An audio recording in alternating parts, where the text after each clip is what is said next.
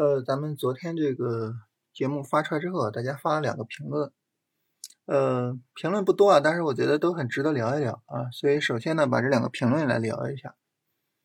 嗯，我们昨天呢是聊波段操作啊，所以有朋友说这个光伏设备啊也可以做波段，所以呢，我们来看一下这个光伏设备啊，我们来看光伏设备是否符合啊我们昨天所说的要求。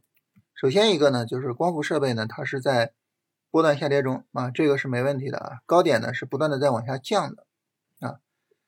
嗯，其次呢，那么我们看光伏设备这一波下跌是否抗跌呢？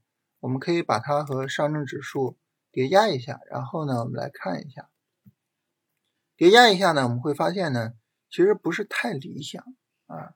为什么呢？首先。它下跌是早于大盘的啊，大盘还是阳线拉升，它就已经下跌了。再一个呢，就是这连续一周的这个下跌啊，整个下跌力度呢是比大盘要大的啊，所以呢，这个光伏设备啊，就仅就这一个方向来说，其实呢不太理想啊。所以这个跟大家啊，首先聊一下，就是我们通过这个能够知道啊，我怎么去判断这个板块能不能做波段。其实就是两个大的条件，第一个它在波段下跌，第二个呢就当前的短线下跌是抗跌的，是比大盘要强的啊，所以这是第一个啊，就光伏设备不是太理想。第二个呢，就是这位朋友说啊，调整了这么久，但是呢看起来现阶段没有什么合适的波段机会，那这个是为什么呢？这个跟大家特别聊一下啊，就是因为板块的节奏啊不太一样。我跟大家说过啊，就是，呃，当时呢，在这一段啊，当时跟大家聊波段的时候呢，我们就提到说，像机器人啊、家电呀、这个汽车呀，都是可以做波段的啊，因为当时呢，大盘下跌的时候，他们还是比较抗跌的。在这一段呢，就普遍没有啊，勉强找的话呢，就是稀土还有有色金属是可以做的，所以就大家节奏不一样啊。汽车呢，就是它。前面啊比较抗跌，但是它这个比较抗跌已经兑现，它现在已经啊波段上涨涨起来了。也就是说，对于汽车呢，我们其实应该哎在六月初的时候就买进去了，然后呢现在应该是一个持仓过程啊。所以呢，那么我们会感觉到哎好像没有太多机会，就没有机会不是说真的就在整个波段下跌中都没机会，不是啊，在整个波段下跌中。啊，我们曾经有过汽车、机器人啊，就是工业母机啊，然后家电啊、有色、稀土啊等等这些机会啊，它不是说就是整个不断下跌都完全没机会，不是，只是节奏不一样啊。我之前出了机会，我现在已经涨起来了，是吧？啊，只不过是这样啊，所以这个我们注意一下。这个也是说啊，现在的这个市场分析呢。比较难做，现在交易比较难做，其实就在这个地方，就是板块的节奏不一致啊，就导致呢我们在操作处理的时候比较难以处理啊。还有一个呢，我们今天啊要跟大家聊的，就这个话题也是这个话题是什么呢？也是说行情难以处理的一个部分，就市场节奏啊，有些时候呢，呃相对来说不是很好啊，然后整个的行情的结构不是很完整。就这个事儿呢，跟大家聊一聊。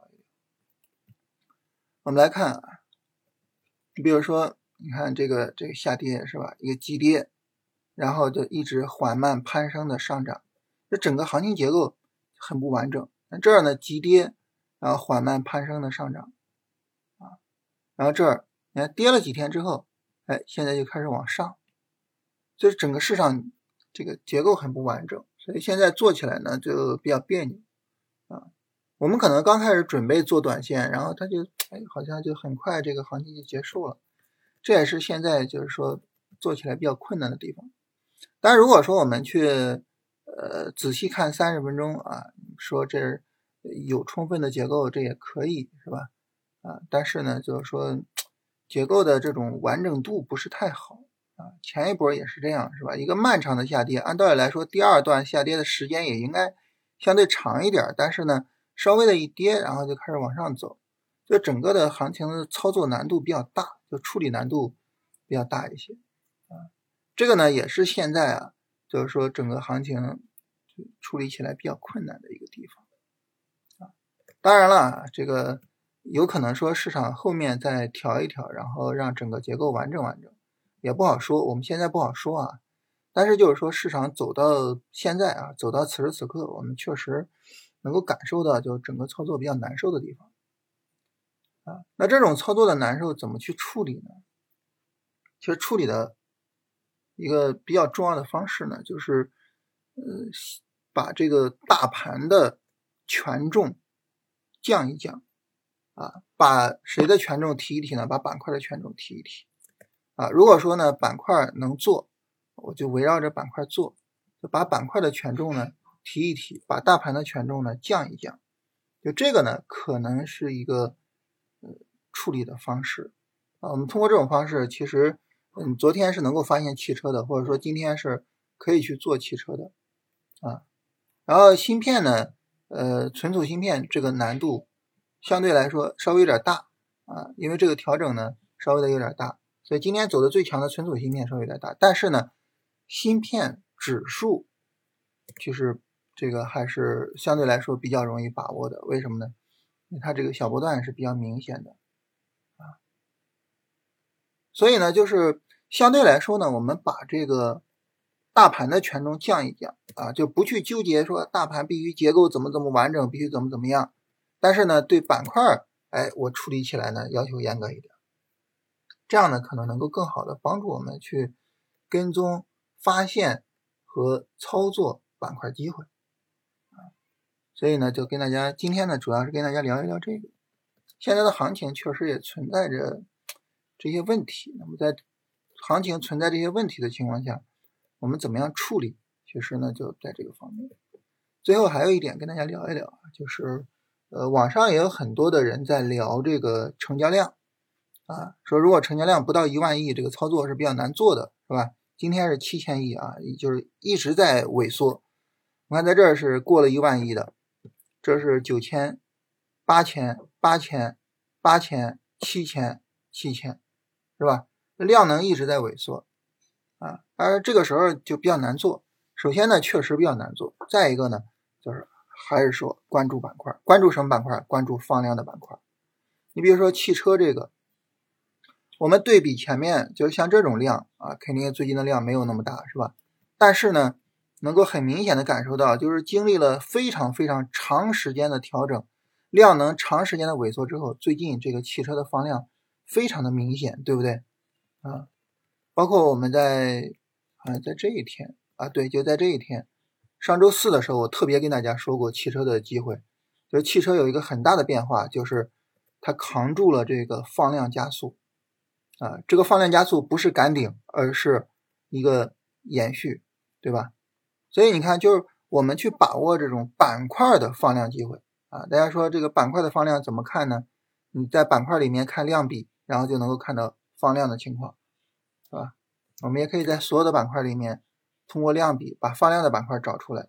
但这里的重点不是说板块放量啊，而是这个量能呢能够维持住啊。你如果说呢很快的放量。调整啪一下又没量了，那这就不行，对吧？就是首先是说放量，然后呢这个量能能够维持。你像这个汽车就维持的很好，对吧？然后呢，芯片存储芯片今天应该是有一个明显的放量的啊，就是放量大涨嘛，就看它后面这个量能能不能有一个很好的维持啊。放量是一个方面，量能的维持是另一个方面。所以关于这个呢，也跟大家聊一聊。今天呢，就是跟大家聊这两点。第一个呢，就是在走势上，呃，重板块，轻大盘；第二个呢，是在成交量上，重板块，轻大盘。啊，这两个综合在一起，就是我们把走势比较好的、量能啊放量又能够维持的比较好的板块找出来，重点的去操作这些板块，不要老盯着大盘啊，老盯着大盘，其实最近可能就特别的难做。